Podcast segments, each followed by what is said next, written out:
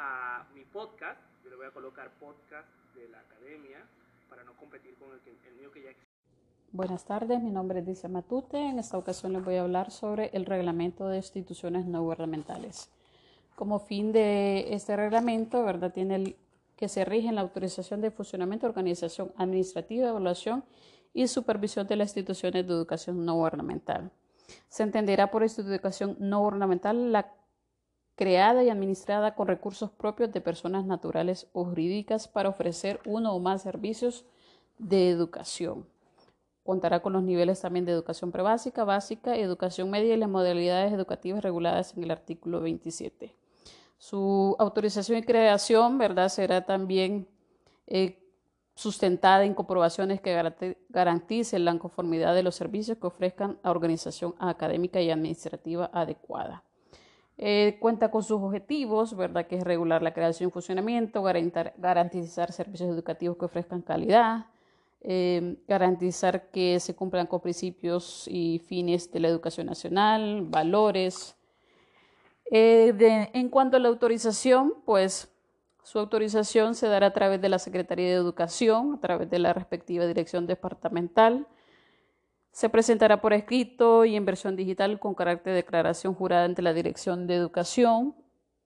Van a presentar algún tipo de documento que se les solicita.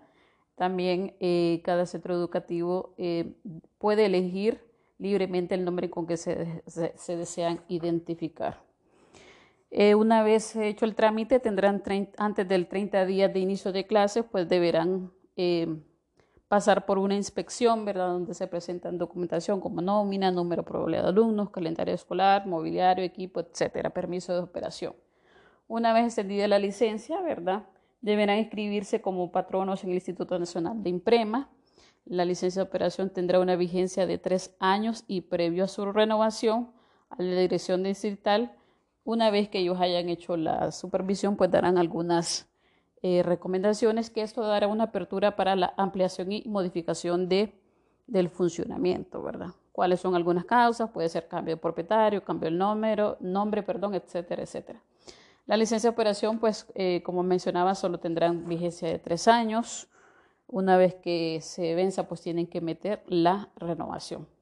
Cada institución pues, educativa podrá organizarse administrativamente de acuerdo a su capacidad económica, sus objetivos y metas.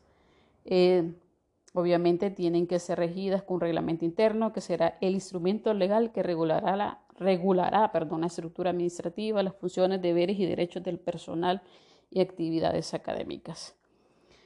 Eh, este reglamento debe ser aprobado obviamente por la dirección departamental. La gestión académica pues corresponde como primera instancia al director que será la figura eh, primera autoridad académica. Deben tener material educativo mobiliario de acuerdo a las modalidades de estudio. Eh, se, autoriza para implementar metodologías y sistemas de acuerdo a la, a la oferta que ellos ofrezcan.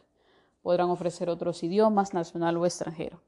En cuanto a la gestión financiera, podrá percibir ingresos para este concepto de pago de servicios educativos, colaterales, reales, efectivos prestados por la institución. Eh, cada institución pues consistirá en cobro de colegios, colegiaturas, matrícula, derechos por expresión de documentos, varios y otros. Eh, en cuanto a la, también en la cuestión financiera, ¿verdad? Se prohíbe eh, que toda forma de competencia desleal entre instituciones educativas no y tramitar y practicar el engaño hacia las demandas de servicios educativos. O sea, no se puede dar esa competencia desleal.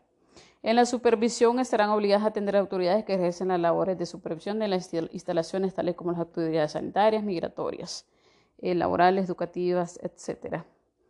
Eh, las funciones de supervisión de las instituciones educativas no mortales las realizará el personal de unidad de supervisión departamental. les van a presentar eh, ciertos tipos de documentos a, a, las personas supervisadas. En cuanto a la contratación del personal, pues va a ser contratada conforme a los principios de libre contratación. Dicho personal deberá llenar, obviamente, los requisitos de la ley fundamental. Eh, pueden contratar también personal eh, docente extranjero. Todo personal que es contratado pues tendrá un periodo de prueba de 60 días. Eh, también nos menciona sobre el, el, sueldo del docente, que será base, ¿verdad?, a un 60% de acuerdo a lo que paga el Estado. Entre las prohibiciones tenemos lo que es eh, administrar, tenemos, perdón, como decía, impedir inspecciones, no entregar copia de documentos, incumplimiento del calendario horario escolar, solicitar a tiempo y forma la renovación de la licencia. O sea, es obligatorio renovar la licencia.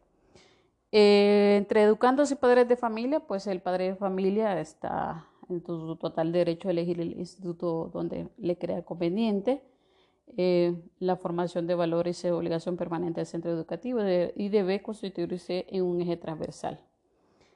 Eh, los padres de familias y tutores, pues, tienen que aceptar las condiciones que establezcan como documento de la matrícula, tendrán la obligación de cooperar con la educación de sus hijos, la libertad de donde deben mejorar convenga sus intereses y posibilidades. Ser responsables de las obligaciones de pago con la institución educativa donde sus hijos, serán, eh, sus hijos o recomendados realicen sus estudios. De las disposiciones generales, pues se debe de cumplir, ¿verdad?, con el, la ley del Instituto Nacional de Previsión de Emprema.